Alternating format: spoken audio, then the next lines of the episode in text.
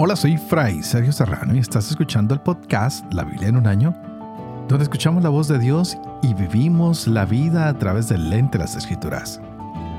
El podcast de la Biblia es presentado por Ascension. Usando la cronología de la Biblia The Great Adventure, leeremos desde Génesis hasta Apocalipsis, descubriendo cómo se desarrolla la historia de la salvación y cómo encajamos en esa historia hoy.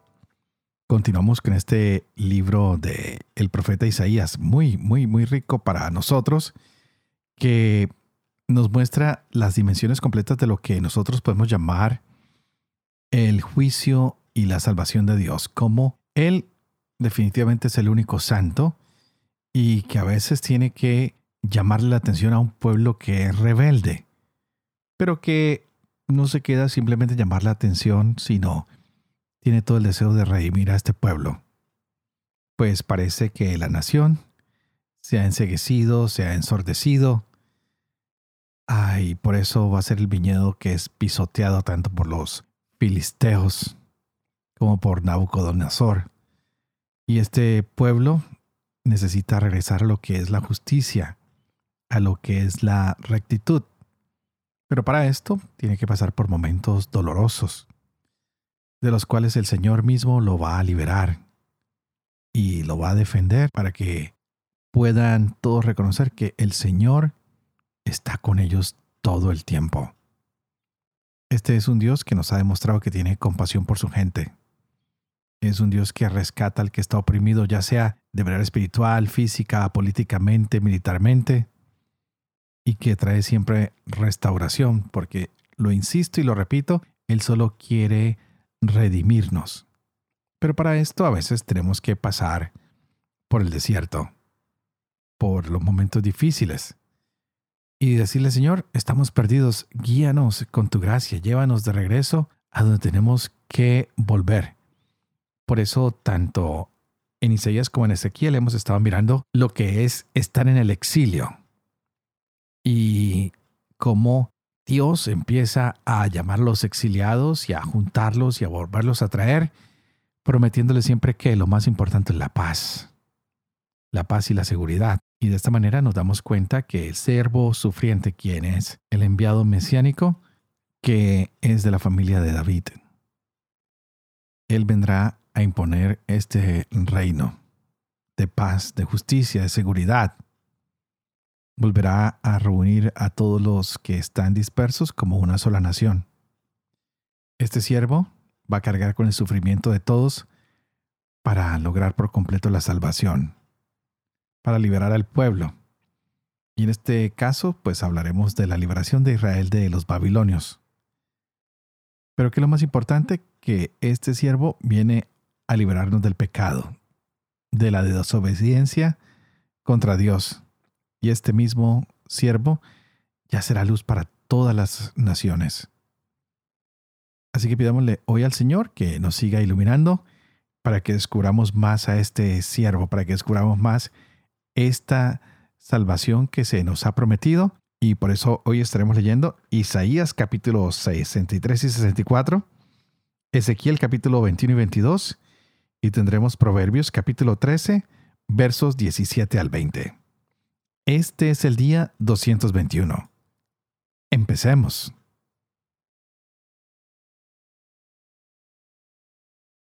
Isaías capítulo 63. ¿Quién es ese que viene de Edom, de Bosra, con ropaje teñido de rojo? ¿Ese del vestido esplendoroso y de andar tan esforzado? Soy yo que hablo con justicia, un gran libertador ¿Y por qué está de rojo tu vestido y tu ropaje como el del que pisa en el lagar? El lagar he pisado yo solo. De mi pueblo no hubo nadie conmigo. Los pisé con ira, los pateé con furia, y salpicó su sangre mis vestidos, y toda mi vestimenta he manchado. Era el día de la venganza que tenía pensada. El año de mi desquite era llegado. Miré bien y no había auxiliador. Me asombré de que no hubiera quien apoyara. Así que me salvó mi propio brazo y fue mi furia la que me sostuvo. Pisoteé a pueblos en mira, los pisé con furia, e hice correr por tierra su sangre. Las misericordias de Yahvé quiero recordar, las alabanzas de Yahvé por todo lo que nos ha premiado Yahvé, por la gran bondad para la casa de Israel que tuvo con nosotros en su misericordia, y por la abundancia de sus bondades. Dijo él, De cierto que ellos son mi pueblo, hijos que no engañarán. Y fue él su Salvador en todas sus angustias. No fue un mensajero ni un ángel. Él mismo en persona los liberó. Por su amor y su compasión, Él los rescató los levantó y los llevó todos los días desde siempre. Mas ellos se rebelaron y contristaron a su Espíritu Santo, y él se convirtió en su enemigo, guerreó contra ellos. Entonces se acordó de los días antiguos, de Moisés su siervo. ¿Dónde está el que lo sacó de la mar, el pastor de su rebaño? ¿Dónde el que puso en él su Espíritu Santo, el que hizo que su brazo fuerte marchara al lado de Moisés, el que hendió las aguas ante ellos para hacerse un hombre eterno, el que los hizo andar por los abismos como un caballo por el desierto, sin que tropezaran, cual ganado que desciende al valle?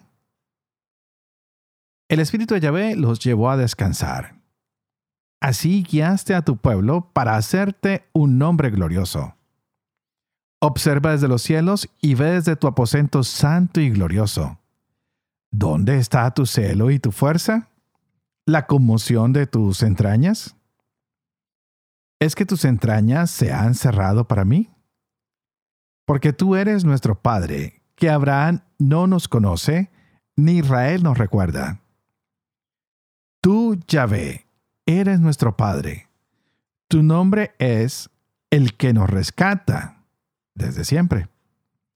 ¿Por qué nos dejaste errar, Yahvé, fuera de tus caminos, endurecer nuestros corazones, lejos de tu temor? Vuélvete por amor de tus siervos, por las tribus de tu heredad. ¿Por qué el enemigo ha invadido tu santuario? ¿Tu santuario han pisoteado nuestros opresores? Somos desde antiguo gente a la que no gobiernas. No se nos llama por tu nombre. Ah, si rompieras los cielos y descendieras, ante tu rostro los montes se derretirían. Como prende el fuego en la hojarasca, como el fuego a servir el agua, para dar a conocer tu nombre a tus adversarios y hacer temblar a las naciones ante ti, haciendo tú cosas terribles inesperadas. Tú descendiste, ante tu rostro los montes se derritieron. Nunca se oyó. No se oyó decir ni se escuchó, ni ojo vio a un Dios, sino a ti. ¿Qué tal hiciera para el que espera en él? Te haces encontradizo de quienes se alegran y practican justicia y recuerdan tus caminos. He aquí que estuviste enojado, pero es que fuimos pecadores estamos para siempre en tu camino y nos salvaremos. Somos como impuros todos nosotros, como paño inmundo todas nuestras obras justas. Caímos como la hoja todos nosotros, y nuestras culpas como el viento nos llevaron. No hay quien invoque tu nombre, quien se despierte para asirse a ti. Pues encubriste tu rostro de nosotros, y nos dejaste a merced de nuestras culpas. Pues bien, Yahvé, tú eres nuestro Padre. Nosotros la arcilla y tú nuestro alfarero. La hechura de tus manos, todos nosotros. No te irrites, Yahvé, demasiado, ni para siempre recuerdes la culpa. Ea, mira, todos nosotros somos tu pueblo. Tus ciudades santas han quedado desiertas. Sión desierta ha quedado. Jerusalén desolada. nuestro templo santo y glorioso, en donde te alabaron nuestros padres, ha parado en hoguera de fuego, y todas nuestras cosas más queridas han parado en ruinas. ¿Es que ante esto te endurecerás, Yahvé? ¿Callarás y nos humillarás sin medida?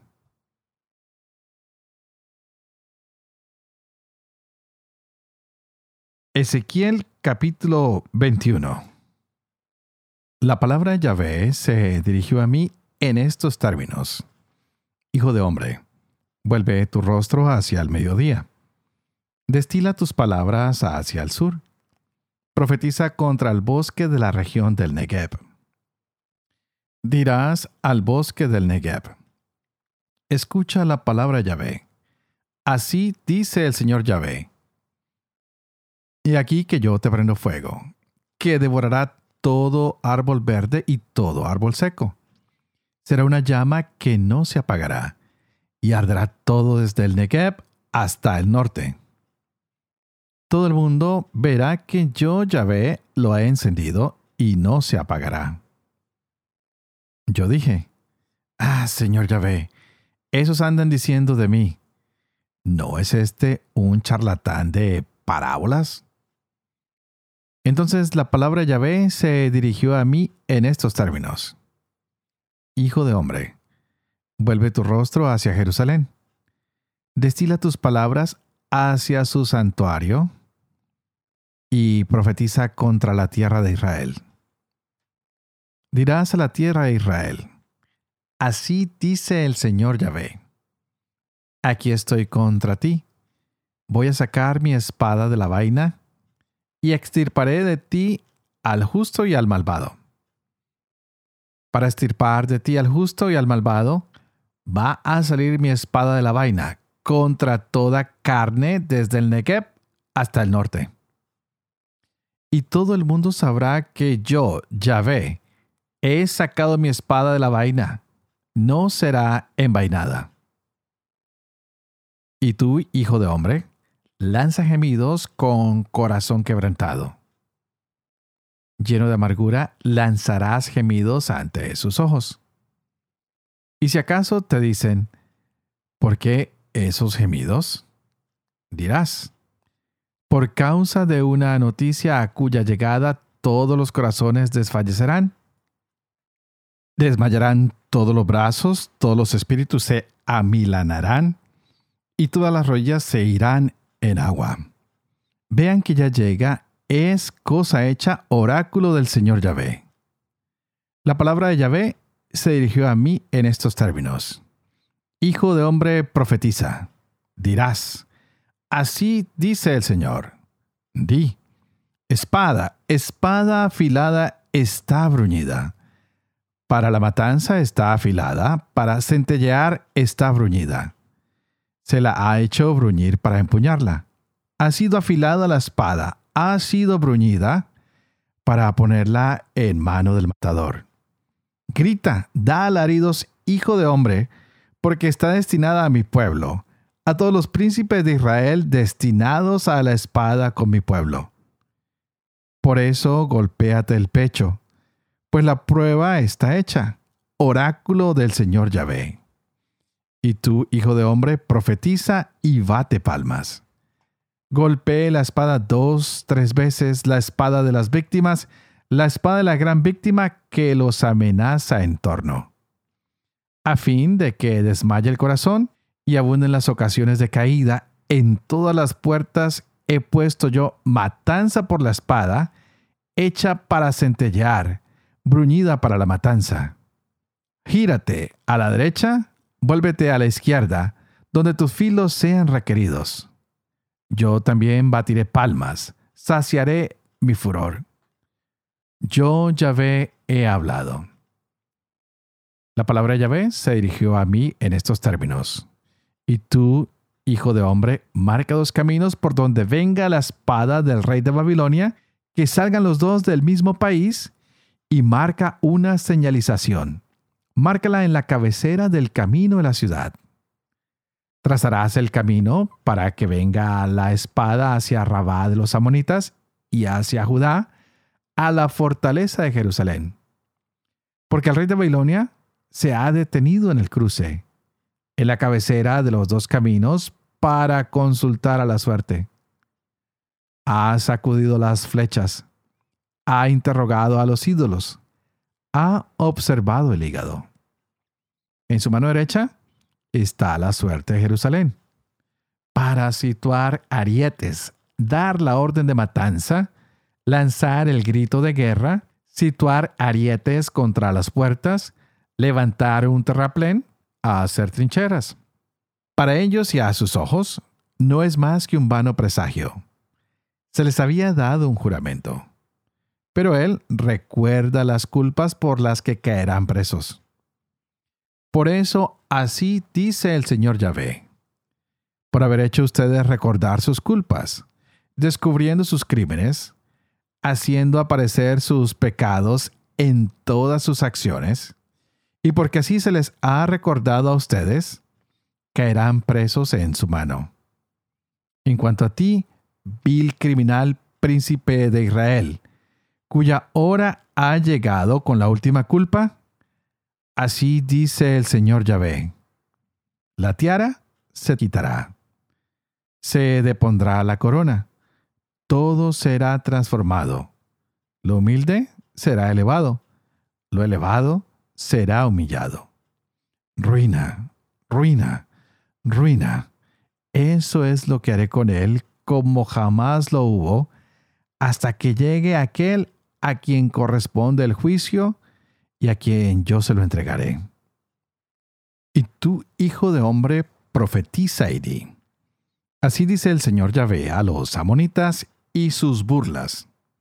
Dirás, la espada, la espada está desenvainada para la matanza, bruñida para devorar, para centellear mientras se tienen para ti visiones vanas y para ti se presagia la mentira, para degollar a los viles criminales cuya hora ha llegado con la última culpa.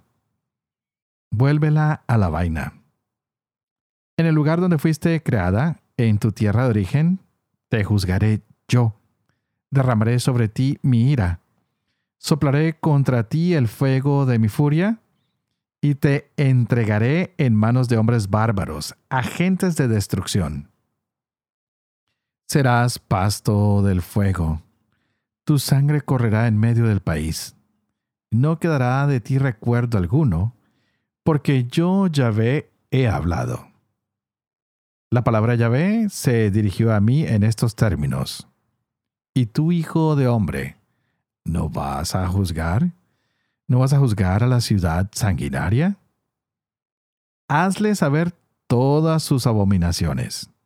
Dirás, así dice el Señor Yahvé, ciudad que derrama sangre en medio de ti para que llegue tu hora, que haces basuras en tu suelo para contaminarte por la sangre que derramaste te has hecho culpable. Con las basuras que hiciste te has contaminado. Has adelantado tu hora. Ha llegado el término de tus años. Por eso, yo he hecho de ti la burla de las naciones y la irrisión de todos los países. Próximos y lejanos se reirán de ti, ciudad de nombre impuro llena de desórdenes. Ahí están dentro de ti los príncipes de Israel, cada uno según su poder, solo ocupados en derramar sangre. En ti se desprecia al padre y a la madre, en ti se maltrata al forastero residente, en ti se oprime al huérfano y a la viuda. No tienes respeto a mis cosas sagradas, profanas mis sábados. Hay en ti gente que calumnia para verter sangre. En ti se come en los montes y se comete infamia. En ti se descubre la desnudez del propio padre. En ti se hace violencia a la mujer en estado de impureza. Uno comete abominación con la mujer de su prójimo. El otro se contamina de manera infame con su nuera. Otro hace violencia a su hermana la hija de su propio padre, en ti se acepta soborno para derramar sangre? ¿Tomas usura e interés? ¿Explotas a tu prójimo con violencia? ¿Y te has olvidado de mí, oráculo del Señor Yahvé? Mira, yo voy a batir palmas a causa de los actos de pillaje que has cometido y de la sangre que corre en medio de ti. ¿Podrá tu corazón resistir y tus manos seguir firmes el día en que yo actué contra ti? Yo, Yahvé, he hablado y lo haré. Te dispersaré entre las naciones. Te esparciré por los países. Borraré la impureza que hay en medio de ti. Por ti misma te verás profanada a los ojos de las naciones y sabrás que yo soy Yahvé. La palabra Yahvé se dirigió a mí en estos términos. Hijo de hombre, la casa de Israel se me ha convertido en escoria. Todos son cobre, estaño, hierro, plomo, en medio de un horno. Escoria son. Por eso así dice el Señor Yahvé. Por haberse convertido todos ustedes en escoria, por eso voy a juntarlos en medio de Jerusalén. Como se ponen juntos plata, cobre, hierro, plomo y estaño en el horno, y se atiza el fuego por debajo para fundirlo todo, así los juntaré yo en mi cólera y mi furor. Los pondré y los fundiré.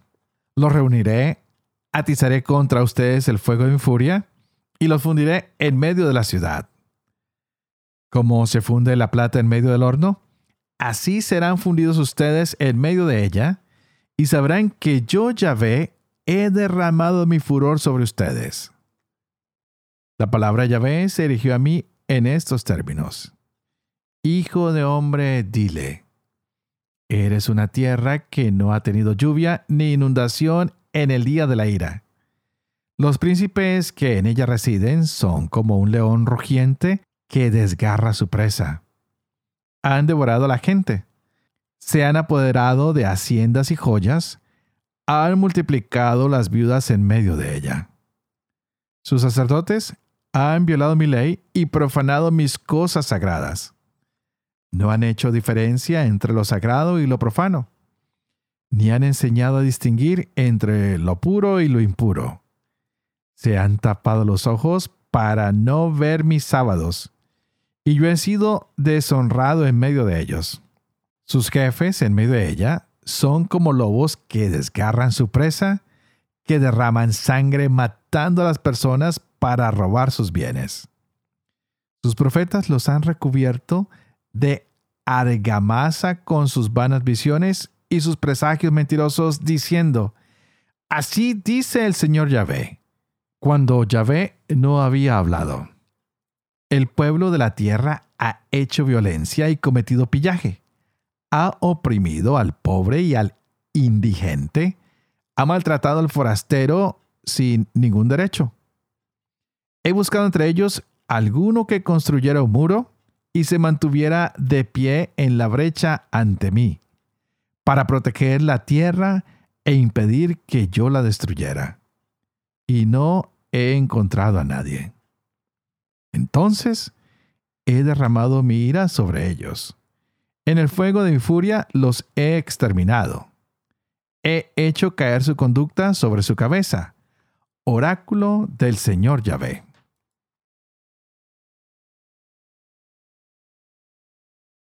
Proverbios capítulo 13, del 17 al 20.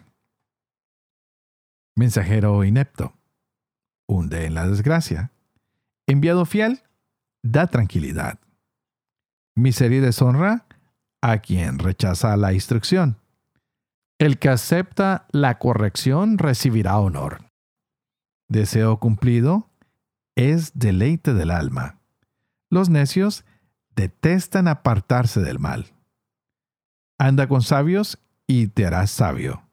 Quien se junta con necios se perjudica. Padre de amor y misericordia, tú que haces elocuente la lengua de los niños, educa también la mía, e infunde en mis labios la gracia de tu bendición. Padre, Hijo y Espíritu Santo.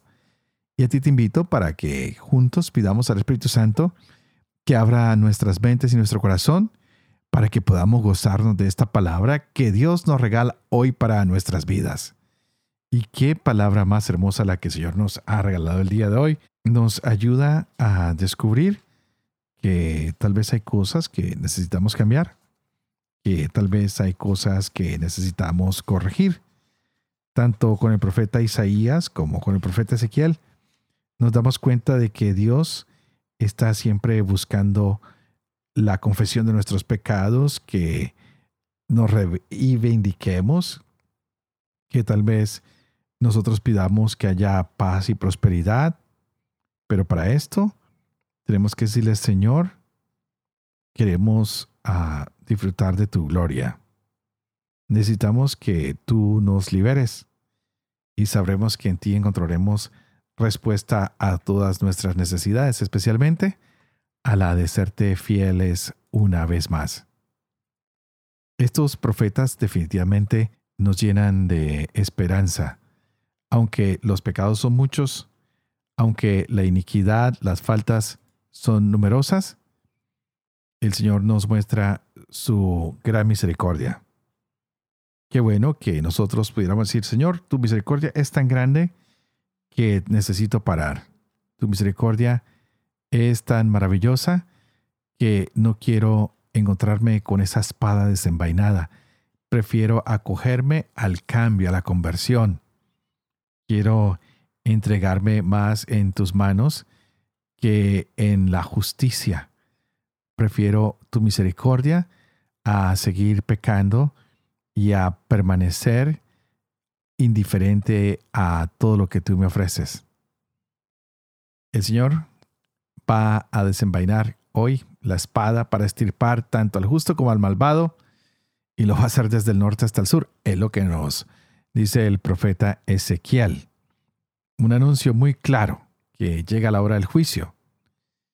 Y Dios le pide a Ezequiel que haga algo que anuncie y que prepare a la gente.